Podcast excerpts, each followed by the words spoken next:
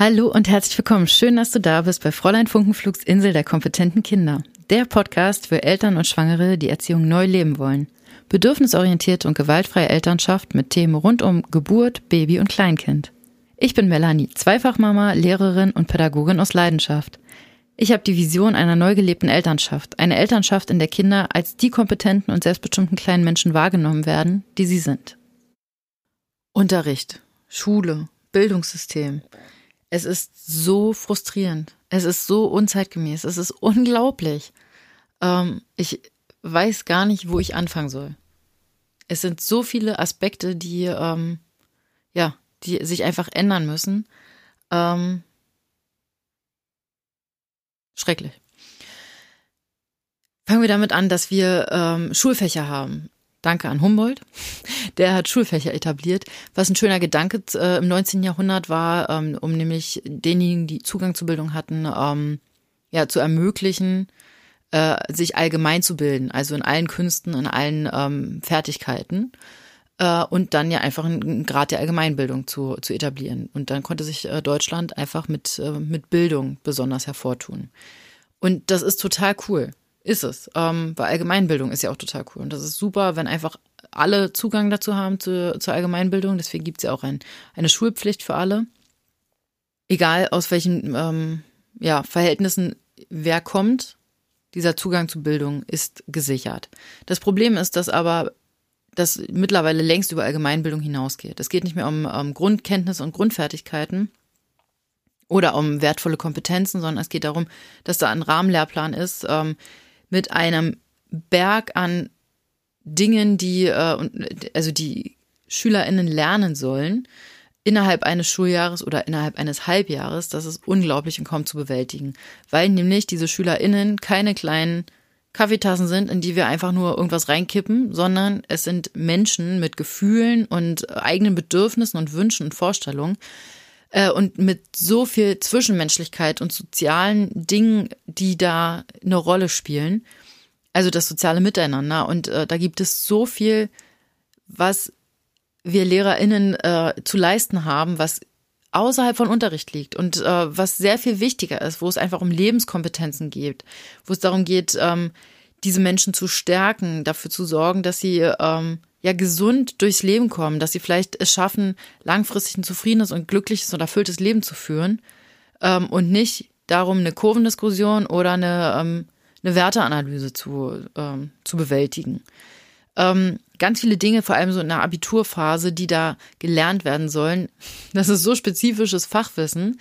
Ähm, das wird sowieso im Studium, wenn man denn die, eins dieser Fächer studiert, nochmal aufgegriffen. Das spielt da nochmal eine Rolle. Das ist nicht so, dass die das alles voraussetzen, sondern ganz viele Sachen werden dann nochmal gelernt. Sowas wie eine Kurvendiskussion. Wenn Mathe im Studium eine Rolle spielt, dann wird sowas da nochmal thematisiert und sei es in einem Mathe-Vorkurs, aber es wird, diese Grundlagen werden geschaffen. Und wenn nicht, dann ist dann auch noch der Zeitpunkt da, individuell für diese Person äh, sich das selbst zu erarbeiten, weil diese Person dann nämlich intrinsisch motiviert ist. Die, das heißt, diese Person hat gerade Bock, das zu lernen, weil die will das ja studieren und ähm, ja möchte, hat ein Ziel vor Augen. Aber jemand, der einfach nur Abitur macht, der muss nicht alles können. Der muss nicht alles können. Und dieses Fächerdenken ist eine Katastrophe, weil, die, weil das nämlich dafür sorgt, dass äh, in allen Fächern irgendwie gute Zensuren vorhanden sein müssen für einen guten Notendurchschnitt und für den Gesamteindruck. Und das funktioniert einfach überhaupt nicht. Wer kann denn bitte alles gut? Und das ist doch auch nicht unser Ziel. Und das Problem ist, dass Schule viel eher darauf abzielen sollte, die Stärken eines jeden Einzelnen hervorzutun und jedem dabei zu helfen, zu erkennen, worin er gut ist. Was Schule aber stattdessen macht, ist, die ganze Zeit nur mit dem Finger in die Wunde zu bohren, worin jemand nicht gut ist. Es geht die ganze Zeit nur darum, das musst du noch üben und darin bist du noch nicht gut und da hast du noch deine Defizite und da, ah, das solltest du vielleicht auch noch mal üben. Nee, guck mal, du bist hier richtig gut und jetzt hier, ich gebe dir noch Zusatzmaterial, du kannst da noch richtig äh, viel aus dir rausholen. Das ist genau dein Ding, das fällt dir total leicht, oder? Und ich unterstütze dich dabei, da alles aus dir rauszuholen, weil wir nämlich viel, viel weiter in unserem Leben kommen, wenn wir uns unsere, auf unsere Stärken konzentrieren. Wenn wir uns mit unseren Stärken befassen, dann können wir unglaublich aufsteigen. Wenn wir stattdessen die ganze Zeit nur an unseren Defiziten arbeiten, an allem, was wir nicht können und versuchen, das irgendwie zu kompensieren, dann sind wir erstens super frustriert, ähm, nicht besonders erfüllt und vor allem kommen wir nie auf ein gutes Level. Also wir kommen natürlich, werden wir dann besser, aber wir werden nie spitzenmäßig. Aber in den Bereichen, wo wir, die uns leicht fallen, die uns liegen, wenn wir da weiter reinbuttern stattdessen, da können wir unglaubliche krasse Sachen äh, erreichen. Und das funktioniert aber nur, wenn wir die Möglichkeit haben, uns damit weiter auseinanderzusetzen. Aber Unterricht sagt ja an einem bestimmten, äh, bestimmten Punkt Stopp. Also jetzt hier, äh, du musst jetzt noch gucken, dass du noch dahin kommst, wo jetzt die anderen sind. Und du ist schön, dass du noch mehr kannst. Ich kann dir vielleicht auch noch mal ein bisschen Zusatzmaterial geben. Aber anstatt diese, diese sinnvolle Lebenszeit in der Schule, die sind unglaublich viele Stunden in der Woche in der Schule. Es ist so unglaublich viel. Warum wird denn diese Zeit nicht dafür genutzt, dass sie dann sich damit beschäftigen, worin sie gut sind, um noch besser zu werden, um da herausragend zu werden, um dann besonders ihre, ihre Talente einfach zu nutzen? Und nämlich, was auch noch super wichtig ist, jede und jeder von uns hat diese Stärken. Und weil wir uns aber die ganze Zeit nur mit unseren Defiziten konfrontiert sehen, schon seit, wenigstens seit der ersten, zweiten Klasse, ist uns das oft gar nicht bewusst. Also wie viele Menschen denken dann, dass sie keine Stärken haben? Oder wie viel leichter fällt es uns denn allen, unsere Schwächen aufzuzählen? Einfach weil wir so sozialisiert sind, dass es einfach normal ist, dass wir darüber sprechen, was uns, äh, worin wir nicht gut sind. Aber worin wir gut sind, das wirkt dann immer gleich arrogant und überheblich. Aber nein, das ist gesund, das ist wertvoll. Wenn ich weiß, worin ich gut bin, dann kann ich das nutzen, dann kann ich das ausbauen, dann kann ich versuchen, mich damit zu verwirklichen und einen Job zu finden, der in die Richtung geht. Wie viele 15, 16, 14-Jährigen sollen entscheiden, was sie den Rest ihres Lebens machen sollen, theoretisch. Ähm, und haben keine Ahnung. Und warum? Weil sie ihre Stärken nicht kennen, weil sie nur wissen, worin sie nicht gut sind. Wie soll ich dann anhand solcher Kriterien entscheiden, was ich den Rest meines Lebens arbeite? Das kann ich aber, wenn ich weiß, worin ich gut bin, wenn ich die Chance hatte, das weiter auszubauen, das zu nutzen und äh, mich da irgendwie weiter zu spezialisieren und ähm, merke, oh, das habe ich, da habe ich richtig Lust drauf und da möchte ich mich weiter mit auseinandersetzen. Da habe ich ein Ziel vor Augen, dann kann ich mich da weiter mit auseinandersetzen und dann weiß ich auch, dass ich da mal äh, mitarbeiten möchte mit dem, was ich da mache, weil Arbeit dann nämlich Erfüllung ist und dann ist Arbeit auch nicht mehr, ah ja, ich muss jetzt noch arbeiten, nee, sondern hey, ich gehe arbeiten und das macht mir total Spaß, ich verdiene Geld mit dem, was ich gerne mache. Und das sollte jedem und jeder von uns vergönnt sein. Und das fällt uns unglaublich schwer, weil wir das selbst nicht erlebt haben. Weil wir selbst ja genau das Gegenteil erlebt haben. Und das ist halt, Arbeit muss schwer sein, Arbeit muss anstrengend sein, Arbeit muss scheiße sein. Nein, muss es nicht. Arbeit darf Spaß machen. Und wenn deine Arbeit dir keinen Spaß macht, dann hast du wahrscheinlich nichts, machst du wahrscheinlich nichts, was äh, mit deinen Stärken zusammenhängt. Hast du vielleicht die Möglichkeit, eigentlich nein, nicht hast du, suche dir die Möglichkeit, dich zu verwirklichen in dem, was dir liegt, in dem, was dir leicht fällt, in, mit etwas, was dir Freude bereitet. Und wenn du es nicht schaffst, das vollberuflich zu machen, dann sieh wenigstens zu, dass du es irgendwie ergänzend zu deinem Berufsleben machst. Damit du ein erfülltes und glückliches Leben führen kannst. Und es ist so wichtig, dass wir solche Fähigkeiten und ähm, Kenntnisse unseren Kindern mitgeben. Und dafür sollte Schule da sein. Denn Schule ist ein total großer Bestandteil in der, in der Formung des Menschen und in der Weiterentwicklung des Menschen. Und in der Schule geht es immer nur darum, dass die still sitzen müssen, dass die leise sein sollen, dass die auch mal gehorchen müssen, dass die auch mal machen müssen, was, äh, was, was man ihnen sagt, dass die auch mal den sauren Apfel beißen müssen. Nee, das ist doch nicht. Also, wir können die nicht vorbereiten auf ein Leben, ähm, auf das harte Leben, wie es nun mal ist, weil wir wissen nicht, wie das Leben mal für sie sein wird, wie die Welt mal für sie sein wird. Und vor allem, wenn wir sie so vorbereiten, dann kann sich die Welt auch nicht verändern. Wir wollen doch aber bitte, dass die Welt sich verändert. Und dafür müssen wir den Weg ebnen, dürfen wir den Weg ebnen, indem wir es unseren Kindern leichter machen und unseren SchülerInnen. Denn nur so wird unsere Welt ein bisschen besser und ein wenig weniger saurer Apfel. Es ist jedenfalls total ähm, Banane, die Kinder die ganze Zeit zu irgendwelchen Sachen zu zwingen und ihnen zu sagen, äh, worin sie schlecht sind, weil das niemandem was bringt. Was bringt es mir zu wissen, worin ich schlecht bin? Ich muss nicht immer irgendeinem Mindeststandard äh, gerecht werden, aber das ist das, was Schule suggeriert. Und dafür sind ja dann auch Zensuren da, damit es schön klar was gibt, wo man Leute einrastern kann. Und hier, du bist übrigens da. Und Zensuren sind eine Katastrophe. Zensuren sind so unglaublich subjektiv. Und es ist egal, wie viel Mühe wir uns geben, sie sind und bleiben subjektiv. Ähm, wenn ich mir den Namen auf der Klassenarbeit nicht durchlese, ich erkenne ja früher oder später trotzdem die Schrift. Ich gucke mir eine Klassenarbeit heute an und korrigiere sie und wenn ich es mir am nächsten Tag angucke, habe ich eine andere Stimmung gerade, ich habe was anderes gerade erlebt, ich bewerte sie ganz anders. Ich sehe den Menschen bei einem Vortrag vor mir, ich mag ihn, ich mag ihn nicht und das fließt immer mit ein. Es fließt mit ein, ob ich will oder nicht. Zensuren sind so nichtssagend und warum muss ich überhaupt jemanden bewerten? Warum muss ich denn jemanden bewerten? Das ist macht alles zunichte. Eine Bewertung von außen zerstört jede Motivation von innen. Alles, was von innen kommt. Das heißt, das ist ja das, was unsere Kinder aber ausmacht. Also solange sie noch irgendwie Kleinkinder sind und ähm, Babys sind, sind die so motiviert und die wollen die Welt erforschen, erkunden, kennenlernen. Und äh, als, als Babys lernen die alles selber. Die sind total, haben richtig Bock, die wollen dazugehören, die wollen äh, alles können, was die anderen können. Und die kämpfen und machen das und die machen das alleine. Die meisten Kinder, der Großteil der Kinder, äh, lernt doch von alleine, sich vorwärts zu bewegen, sich umzudrehen, die Augen aufzumachen, was zu essen, äh, zu krabbeln, sich hinzustellen, ähm, sich im Kreis zu drehen, zu reden. Das sind doch Sachen, die, da muss ich doch nicht die ganze Zeit daneben stehen und das vormachen und sagen, so, du musst jetzt aber. Und äh, wir sollten mal lieber jetzt schon mal üben zu laufen, weil in einem Jahr musst du ja auch laufen können. Ähm, und ich muss dich ja schon mal darauf vorbereiten. Das Leben ist sehr, sehr hart.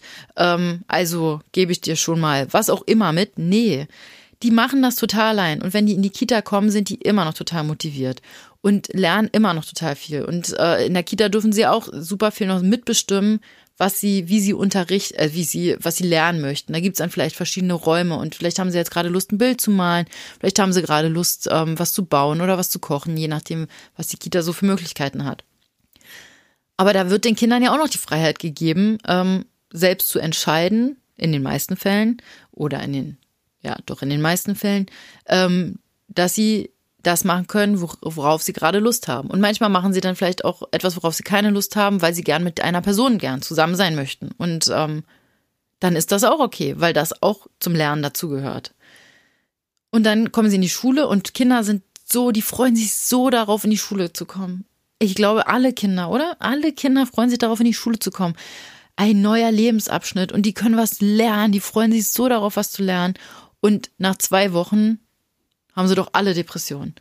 Die sind doch alle total erschüttert, ähm, wie Schule aussieht und wie das überhaupt nicht mit dem übereinstimmt, was sie sich eigentlich vorgestellt haben.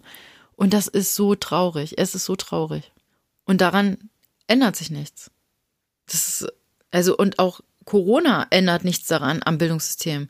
Obwohl alle merken, äh, dass es nur darum geht, irgendwelche Arbeitsblätter abzuarbeiten und jetzt muss das alles aufgeholt werden und aufgearbeitet werden und diese äh, Corona-Kinder werden ja für immer ähm, hinterherhinken.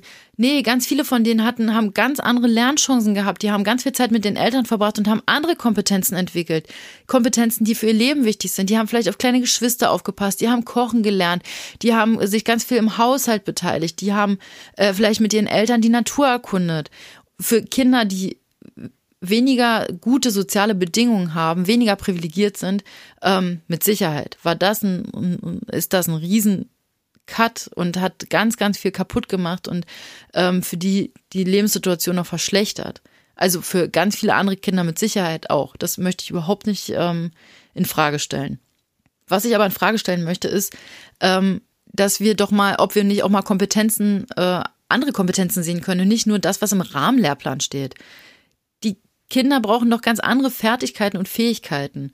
Und ähm, wir bereiten die nicht vor auf ein Leben, ähm, wie es sich weiterentwickelt, sondern die müssen weiter hier abarbeiten, irgendwelche Rahmenlehrpläne, die nicht mehr zeitgemäß sind. Also natürlich, der Inhalt in Rahmenlehrplänen wird aufgearbeitet und äh, wieder aktualisiert, aber es ist ja immer noch viel zu viel Wissen. Ähm, wir brauchen doch dieses ganze Wissen nicht mehr in unserem Kopf. Wir haben doch mittlerweile all das Wissen der Welt in unserer Hosentasche. Das heißt, wir müssen doch viel eher damit arbeiten. Natürlich gibt's Dinge, die, die wichtig sind zu wissen. Aber ich kann nicht einfach damit mit einer wichtigen Information um die Ecke kommen und sagen, so, und jetzt merkst du dir das bitte. Hier, du musst aber jetzt wissen ja ad hoc, äh, von wann bis wann der Zweite Weltkrieg war. Ja, es wäre schön, wenn du das weißt, weil es Allgemeinbildung ist. Und ähm, wir können das auch gerne thematisieren. Aber Menschen lernen, wenn sie bereit dazu sind und wenn sie Dinge selbst begreifen können. Und wenn SchülerInnen am Platz sitzen und sich einfach nur Sachen anhören müssen und äh, von der Tafel abschreiben müssen, begreifen sie nichts. Begreifen heißt greifen, heißt anfassen, heißt selber erfahren, heißt selbst verstehen und selber zu Erkenntnissen kommen. Und das tut niemand, wenn es einem nur gesagt wird. Viel langfristigeres ähm, Wissen, das richtig verknüpft werden kann, ähm, passiert durch eigene Erfahrungen. Kinder, ja, als Babys und Kleinkinder begreifen und erfahren sie die Welt noch allein und bekommen in den meisten, nein, in vielen Fällen, im Idealfall, ähm, nicht alles einfach ähm, gesagt, sondern dürfen das selber rauskriegen. Das, sie kriegen, dürfen selbst rauskriegen, wie sie einen Turm aufeinander bauen. Sie kriegen selbst raus, wie sie das Steckpuzzle stecken müssen, ohne dass es ihnen jemand vormacht. Ähm, Im Idealfall damit sie diese Erfahrung selbst machen können, weil sie daraus viel mehr gewinnen. Auch wie sie irgendwo hochklettern und selber wieder runterklettern. Auch das erfahren sie und begreifen und lernen sie viel besser, wenn sie das selbst erfahren dürfen. Aber aus irgendeinem Grund haben Erwachsene immer das Bedürfnis, sich einzumischen und können nicht einfach mal Vertrauen abgeben und einfach nur als Sicherheit da sein äh, und Kinder einfach mal selbst machen lassen. Und in der Schule ist das so extrem immer noch, dass ähm, selbst in geschaffenen Räumen, in denen Kinder ähm, Freiheiten bekommen sollen, selbst da schaffen es Lehrkräfte nicht, die Kontrolle abzugeben und wollen immer noch weiter alles an die Hand nehmen und weiter alles anleiten und ähm, entscheiden, was die ähm, SchülerInnen in diesem Moment machen, obwohl dieser Raum extra geschaffen wird, damit sie selbst entscheiden können. Und das ist total erschütternd, dass diese Kontrolle nicht einfach mal abgegeben werden kann. Und wir lernen übrigens dann, wenn wir ein offenes Fenster für irgendwas haben. Auch das ist schon bei Babys. Ich brauche nicht in einem Baby kommen mit, äh, mit Beikost, wenn es gerade überhaupt kein Interesse an Essen hat. Wenn es weiter irgendwie ähm, an der Brust oder an der Flasche, äh, aus der Flasche trinken möchte und kein Interesse an Essen hat, dann werde ich doch nicht anfangen, mein Kind, mein Baby zu zwingen, mit Beikost anzufangen. Oder wenn mein Baby gerade kein offenes Fenster hat zum Sp Sprechen lernen, brauche ich nicht da sitzen die ganze Zeit, sag mal Mama, sag mal Mama, Mama äh, was auch immer. Natürlich kann ich das machen, aber ist, wenn da kein offenes Fenster ist, dann ist da kein offenes Fenster. Aber so funktioniert Schule. SchülerInnen können mit viel Glück vielleicht noch entscheiden, welches äh, von zwei Büchern sie behandeln wollen, welches sie lesen wollen, aber das ist dann vielleicht noch die einzige Auswahl, die sie treffen können. Sie können nicht entscheiden, jetzt gerade habe ich überhaupt keine Kapazitäten, um mich mit Schreiben lernen auseinanderzusetzen. Ich möchte viel lieber gerade äh, mich mit Zahlen auseinandersetzen, weil ich dafür nämlich gerade ein offenes Fenster habe.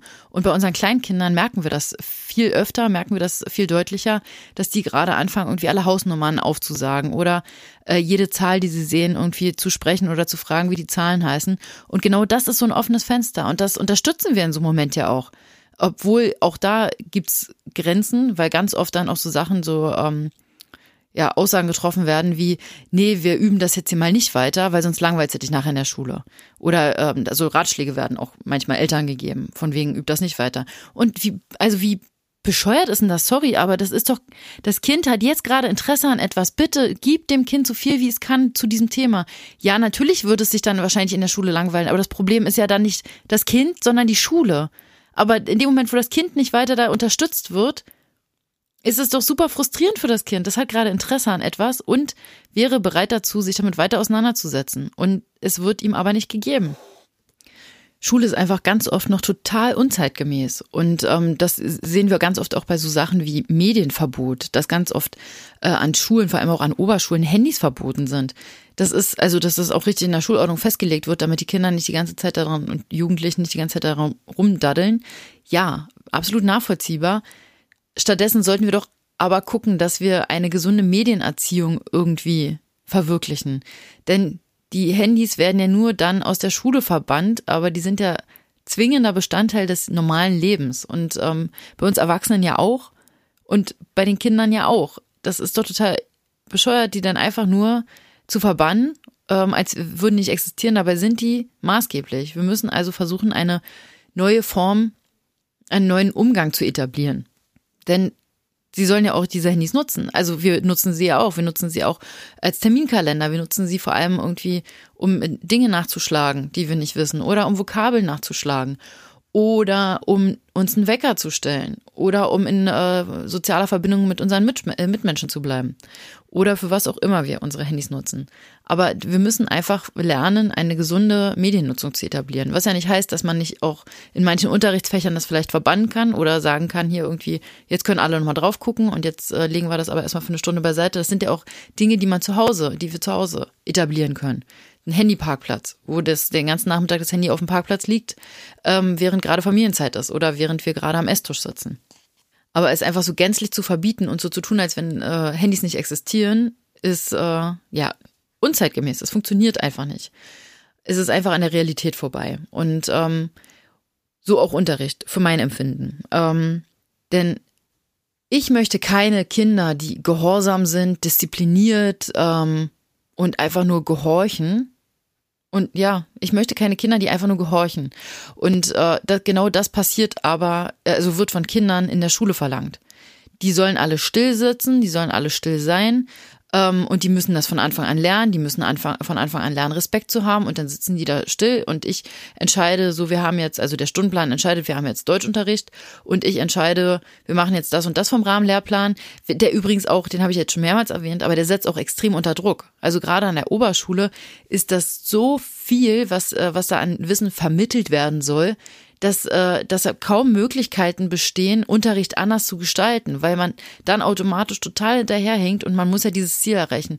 Aber am Ende geht es eigentlich nur darum, einen Haken hinter das Thema zu machen und das Gefühl zu haben, okay, man hat jetzt irgendwie alles gegeben, in der Hoffnung, es vermittelt zu haben.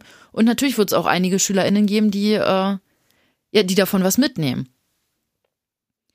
Die Frage ist nur, was haben sie davon mitgenommen? Also sie haben davon nicht gelernt, wie sie eigentlich lernen, wie ihre eigene Art des Lernens ist. Sie haben nicht gelernt, ähm, sich das vielleicht selbst zu erarbeiten und ähm, das langfristig mit irgendwas zu verknüpfen oder vor allem auf etwas aufzubauen, was, was sie schon wissen und ähm, haben halt nicht ihr eigenes Interesse gestillt. Also natürlich, das, was, was wir heute versuchen, ist, Unterricht so zu gestalten, dass wir die natürlichen Interessen unserer SchülerInnen äh, irgendwie mit einbeziehen. Das heißt, wenn ich ähm, in, im Deutschunterricht ähm, Literatur behandle, dann weiß ich zum Beispiel, okay, die mögen gerne Fußball und die mögen gerne ähm, Pferde und die mögen gern dies und die mögen gerne das. Und dann bringe ich vielleicht eine Bücherauswahl zu passenden Themen mit, weil ich sie ja abholen möchte. Aber davon äh, steigt ja nicht automatisch ihr Leseinteresse. Und ähm, das ist total problematisch und ähm, abstrus, weil nämlich ähm, also wir versuchen irgendwie so eine Pseudo-Welt zu, äh, zu kreieren in der Schule. Wir versuchen jetzt schon auf, auf die Kinder ein bisschen mehr einzugehen und auf die Jugendlichen. Ähm, aber es ist halt immer nur so, so ein so ein kleiner Krümel, der da so hingeworfen wird. Und äh, in der Realität, die Umsetzung äh, hapert dann total, weil am Ende versucht man immer noch diesem System gerecht zu werden und merkt gleichzeitig, äh, also und versucht gleichzeitig irgendwie den Bedürfnissen der SchülerInnen gerecht zu werden. Und das zusammenzukriegen ist kaum möglich. Und ähm, es, es führt halt immer zu so einem, zu, ja, letztlich zu einem Kampf im Klassenzimmer, weil es immer Kinder gibt, die, äh, die die ganze Nummer sabotieren oder stören. Kinder und Jugendliche. Ja, weil es einfach äh, gerade überhaupt nicht ihre Art ist oder weil die halt noch nicht gebrochen sind. Ähm, das ist halt echt meine Überzeugung, dass wenn Kinder dann wirklich am Ende alle da sitzen und alle nur noch äh, still und gehorsam sind, dann vermutlich, weil sie Angst vor, vor der Lehrerin oder dem Lehrer haben ähm, oder Angst vor schlechten Noten. Also es ist einfach ganz oft Angst. Und also ist es das, was wir uns für unsere Kinder wünschen? Ich glaube nicht, oder? Ja, und also ja, wir lernen anders. Das menschliche Gehirn lernt nicht so. Und äh, es ist eine Katastrophe, dass das immer noch beibehalten wird, dass daran immer noch festgeklammert wird, dass wir immer noch unglaublich viele Lehrkräfte haben, die diesem klassischen System äh, folgen und immer noch äh, sagen, nee, hier, wir müssen äh, Disziplin und Ordnung, die müssen ruhig sein und die haben zu gehorchen und äh, wenn ich hier was ansage und wenn die arbeiten, wir brauchen hier Stille. Ja, natürlich braucht man Ruhe, um zu arbeiten. Aber vielleicht ist dann dieser, ähm, vielleicht ist dann dieses Setting einfach nicht das Richtige. Und wenn dann alle Lehrer, LehrerInnen ähm, versuchen, diesem äh, Rahmenlehrplan gerecht zu werden und versuchen noch den Bedürfnissen der SchülerInnen gerecht zu werden, dann brauchen wir uns nicht wundern, ähm, dass so unglaublich viele äh, Lehrkräfte an Burnout erkranken. Also, weil das ist nicht zu schaffen. Das ist irgendwie so, mehrere Systeme zu versuchen, in einem zu vereinen. Und ähm, ja, ist, ist blöd. Es ist einfach blöd. Und ähm, das, also ich bin absolut dafür, dass dieses Bildungssystem mehr als reformiert wird. Also und das nicht nur an kleinen Stellschrauben, sondern dass es sehr viel mehr braucht, als ähm, immer mal wieder irgendwo eine Scheibe abschneiden. Weil das ist das, was ähm, Deutschland ähm, seit vielen Jahren versucht, immer wieder in den Ländern, wo es gut läuft, sich äh, kleine Stücken abzuschneiden und äh, ja, die dann irgendwie zu integrieren in den eigenen, das eigene Bildungssystem. Aber das funktioniert nicht. Am Ende kommt da nichts bei raus. Ich wünsche mir für unsere Kinder, dass sie weiterhin selbstbestimmt lernen können, so wie sie es machen, seitdem sie geboren wurden. Und dass sie nicht in die Schule kommen und auf einmal all ihre äh, Wissbegierigkeit erstickt wird im Keim der Bürokratie, im Keim des Rahmenlehrplans, ähm, in der Machtausübung von Lehrkräften. Ich wünsche mir, dass Kinder einfach weiterhin selbst spüren können, was sie gerade interessiert und selbst dieses Wissen ausbauen können. Und ähm, ein äh, großartiges Beispiel dafür ist Mann, ähm, der nie in der Schule war und ähm, der hat auch etliche Bücher da, darüber geschrieben. Und es geht einfach darum, dass Kinder super viel sich selbst erarbeiten können. Natürlich unter bestimmten Voraussetzungen, dass die ähm, Familie das unterstützen kann. Äh, wenn die Familie das nicht unterstützen kann, deswegen ist ja Schule auch was Sinnvolles. Aber so wie Schule und Unterricht funktionieren, ist es nicht sinnvoll. Denn es ist kein Stück selbstbestimmt, sondern es ist immer nur von außen übergestülpt mit so ein paar kleinen Freiheiten, aber es ist immer noch von außen begrenzt und von außen gesteuert. Ähm, und selbstbestimmtes Lernen ist einfach sehr viel wertvoller, denn so können wir das Beste aus uns rausholen und verlieren vor allem nicht den Bezug zu uns selbst. Das, was wir uns als Erwachsene versuchen wieder zu erkämpfen. Wenn wir auf einmal merken, dass wir unzufrieden in unserem Job sind oder wenn wir merken, dass wir langsam äh, krank werden, dass wir Depressionen bekommen oder einen Burnout oder sonst was. Und dann nämlich allmählich versuchen wieder das zurückzufinden, was wir alles mal hatten. Und das wurde alles verschüttet und da, ähm, du musst still sitzen und ähm, hier darin bist du schlecht und darin und darin und das musst du üben und das musst du üben und das musst du üben. Und wir haben völlig aus dem Fokus verloren, was ist unser Gefühl für uns selbst, was ist unser Gefühl für unser Lernen, wie lerne ich eigentlich, was brauche ich, um lernen zu können? Brauche ich absolute Stille? Brauche ich eher, dass ich mir alles nochmal aufschreibe? Brauche ich, und das sind so Dinge, die wir natürlich, wenn wir älter werden, lernen, aber wir hatten sie schon mal, die waren schon mal da und wir haben sie verlernt. Oder Sie wurden überschüttet mit, ähm, ja, durch, durch Fremdbestimmung. Und es ist mir ein Herzensanliegen, dass ähm, das nicht mehr den, den nächsten Generationen erspart bleibt. Das ist mir ein Herzensanliegen, weil das ist, es ist total traurig. Das kann doch nicht sein, dass wir uns jetzt so viel zurückerkämpfen müssen. Und dass wir aber damit auch noch weitermachen, dass wir immer noch denken, dass es richtig ist, so weiterzumachen obwohl doch jede Lehrkraft spüren müsste, dass es nicht richtig ist. Und auch Eltern, wenn die Kinder zu Hause sitzen und sagen, ich habe keinen Bock mehr Hausaufgaben zu machen, ich habe schon den ganzen Tag in der Schule gesessen. Oder Eltern dann irgendwie anfangen Druck zu machen und sagen, hier, du musst jetzt aber noch und irgendwas. Und äh, keine Ahnung, wahrscheinlich gibt es auch sehr viele weinende Jugendliche, die einfach nicht mehr können, die auch schon irgendwie kurz vor, vor, äh, vor, vor einer Verzweiflung stehen. Und ich finde nicht, dass es länger darum geht, irgendwie das Beste draus zu machen und zu versuchen, einfach nur die Kinder zu stärken, dass sie da irgendwie durchkommen.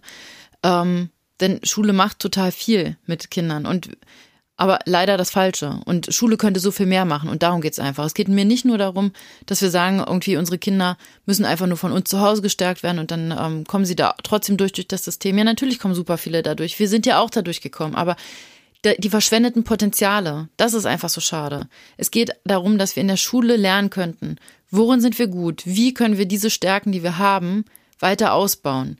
Ähm, wie können wir dafür sorgen, dass wir ein glückliches und zufriedenes Leben führen? Wie können wir dafür sorgen, dass wir ein gesundes Leben führen? Und da rede ich nicht nur davon, dass wir ähm, gesunde Ernährung besprechen, sondern dass wir sowas lernen wie Achtsamkeitsübungen oder Atemübungen oder wie gehe ich damit um, wenn ich extrem Stress habe? Was löst in mir persönlich überhaupt Stress aus? Das ähm, diese ganzen Themen, für die wir als Erwachsene am besten in Therapie gehen sollten oder viele das auch einfach machen, ähm, was total wertvoll ist, weil man, weil wir so viel aufzuarbeiten haben. Oder ist das in Ordnung, wie mit mir zu Hause umgegangen wird? Das Raum ist für solche Dinge. Das sind nämlich die Dinge, die uns wirklich weiterbringen und die total wichtig sind. Und natürlich, wie schon erwähnt, sind auch die ganzen ähm, Themen rund um ähm, kult kulturelle Grundfertigkeiten ähm, total wichtig und wertvoll. Aber die kommen dann, wenn die ähm, Kinder und Jugendlichen bereit dafür sind. Und da dürfen wir als Eltern das auch einfach mal aushalten. und einfach mal warten und äh, dann da sein und sie unterstützen. Und natürlich, das ist eine sehr privilegierte Sicht. Aber genau deswegen gibt es auch andere Schulen, andere Schulformen, sowas zum Beispiel wie demokratische Schulen, an denen Kinder selbstbestimmt lernen. An denen Kindern die Möglichkeit haben, diverse Themen, ähm, sich mit diversen Themen zu befassen, ganz viel Inspiration erhalten, verschiedene Lernmaterialien haben, ähm, mit verschiedenen Medien lernen ähm, und auch Unterstützung bekommen, um jegliche Grundfertigkeiten zu erlernen. Aber sie dürfen es dann machen, wenn sie dazu bereit sind. Und das ist gerade in Deutschland eine gute Alternative zum Beispiel für, ähm, für Freilerner. Also für Familien, die eigentlich das Schulsystem boykottieren wollen, beziehungsweise boykottieren oder einfach dagegen sind und ihre Kinder nicht in die Schule bringen wollen und aber es ähm, selbst nicht leisten können, ähm, ihren Kindern genug Inspiration mitzugeben oder genug Materialien an die Hand oder ihnen genug Möglichkeiten einfach ähm, zu geben oder es einfach zeitlich nicht, äh, nicht stemmen können, ihre Kinder nebenbei noch zu betreuen, weil sie noch arbeiten müssen. Dafür sind demokratische Schulen eine super Alternative. Und wir haben viel zu wenige solcher Schulen in Deutschland. Aber es, äh, es kommt eine Welle. Es kommt eine Welle von demokratischen Schulen. Und das ist so wichtig. Wenn wir unsere Kinder bindungs- und bedürfnisorientiert begleiten, dann können wir sie nicht an eine Regelschule stecken. Weil da genau das Gegenteil passiert. Und also ich kann es nur nochmal, also es ist immer noch üblich, dass Kinder im Bussystem hingesetzt werden. Zu zweit an einen Tisch oder an einem, äh, jeder einen Tisch und alle Blicke sind nach vorne auf die Lehrkraft gerichtet. Wenn die Lehrkraft den Raum betritt, müssen alle still sein. Im Unterricht darf nicht gezappelt werden, nicht aufgestanden werden, nicht geredet werden. Alles, also, das ist immer noch total üblich. Okay? Und ähm, das hat nichts mit Bedürfnisorientierung zu tun.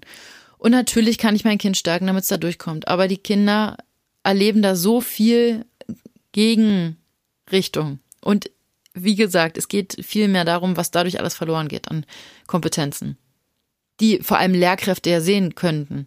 Und Lehrkräfte sollten doch ähm, so wichtige, weiterhin so wichtige Menschen im Leben der Kinder sein. Und die könnten so viel mehr bewirken, äh, wenn sie sich einfach mal auf die Kinder einlassen würden und auf die Jugendlichen und nicht auf den Rahmenlehrplan sondern wenn sie sich einfach mal ein bisschen von den Kindern leiten lassen würden. Mit natürlich Inspiration geben und mit Materialien, aber ohne Vorgaben. Also natürlich gibt's immer mal Vorgaben und es gibt Regeln, das ist vielleicht auch wichtig. Ähm, es heißt ja nicht, es ist wie mit bedürfnisorientierter Erziehung oder bedürfnisorientiert begleiten. Das heißt nicht, dass es keine Regeln gibt, dass es keine Strukturen gibt, dass äh, alle machen, was sie wollen. Nein, es heißt einfach nur, dass Kinder und Jugendliche auch Menschen sind und auch selbstbestimmt sind und kompetent, dass sie selbst dazu in der Lage sind zu spüren, kann ich etwas oder kann ich etwas nicht, fällt mir etwas leicht oder fällt mir etwas nicht leicht. Und habe ich jetzt gerade Lust darauf oder habe ich gerade keine Lust darauf? Das heißt nicht, dass es nicht einen Rahmen gibt zu einer Zeit, in der irgendwie alle anwesend sein müssen, dass es nicht gewisse Grundregeln gibt, an die sich alle halten müssen, dass es, äh, dass jeder macht, was er will und was sie will. Nein, das heißt es nicht. Es heißt einfach nur, dass Kinder selbstbestimmt entscheiden, was sie gerade lernen können und was sie gerade lernen wollen und wozu und auf welche Weise. Mehr ist es nicht. Es ist einfach nur das Kind und den Jugendlichen und die Jugendliche begleiten auf dem Weg des weiterhin selbstbestimmten Lernens, wie schon die Zeit vor der Schule. Und es ist auch wichtig, dass ihr als Eltern wisst, was ähm, ja was Schule bedeutet. Also natürlich könnt ihr euch erinnern, ähm, aber vielleicht habt ihr das selbst nicht als negativ empfunden. Das war ja auch, das ist ja das ganze System, was so aufgebaut ist. Ne? Das, also die LehrerInnen, die machen ja das weiter, was die Eltern zu Hause gemacht haben, nämlich erziehen, disziplinieren, bestrafen belo äh, und belohnen. Aber also gerade aus bedürfnisorientierter Sicht dürfen wir schon nochmal einen anderen Blick darauf werfen und ähm, feststellen, dass das nicht so cool ist und dass nur weil dann dieser, ähm, ja, diese Bildungspflicht ja kommt und die ähm, Schulgebäudeanwesenheitspflicht, äh, heißt das ja nicht, dass wir das nicht auch in Frage stellen können. Denn so wie wir unser System als ähm, Erziehende in Frage stellen und ähm, vielleicht ja auch in der Kita schon ähm, an manchen Stellen merken, oh, das ist jetzt aber nicht so ganz cool und nicht so, wie ich mir das ähm, eigentlich für mein Kind wünsche. So wie wir unbedingt noch mehr bedürfnisorientierte Kitas brauchen, brauchen wir auch bedürfnisorientierte Schulen. Und übrigens, jeder darf Schulen, äh, jeder und jede darf Schulen eröffnen, gründen, Schulen gründen.